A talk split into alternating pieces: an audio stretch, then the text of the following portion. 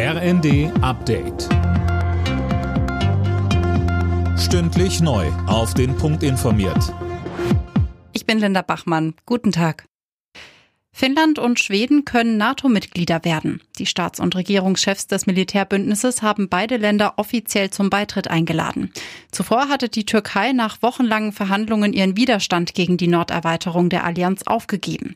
Kanzler Olaf Scholz sagte dazu, Es ist was Besonderes, dass hier die Beitritte von Schweden und Finnland anstehen. Etwas, das uns sehr, sehr wichtig ist. Beide Länder passen sehr gut zu unserem Bündnis.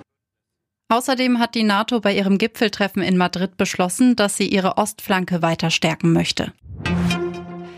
Der Anstieg der Preise in Deutschland lässt offenbar etwas nach. Nach Angaben des Statistischen Bundesamts lag die Inflationsrate im Juni voraussichtlich bei 7,6 Prozent.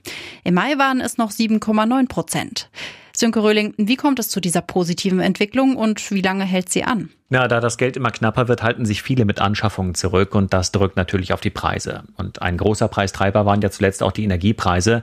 Und da hat der Tankrabatt zumindest etwas Druck vom Kessel genommen. Auch das 9-Euro-Ticket zeigt offenbar Wirkung.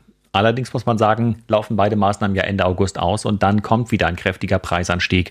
Auf das Gesamtjahr wird deshalb mit einer Inflation von 7% gerechnet und das ist schon ein extrem hoher Wert. In Deutschland sollen Gebäude verstärkt mit Wärmepumpen beheizt werden. Allerdings fehlt es an Personal, das die Pumpen einbauen kann. Das hat Wirtschaftsminister Habeck nach einem Gespräch mit Branchenvertretern betont. Durch die Wärmepumpen sollen die Klimaziele erreicht und Energieimporte unnötiger werden.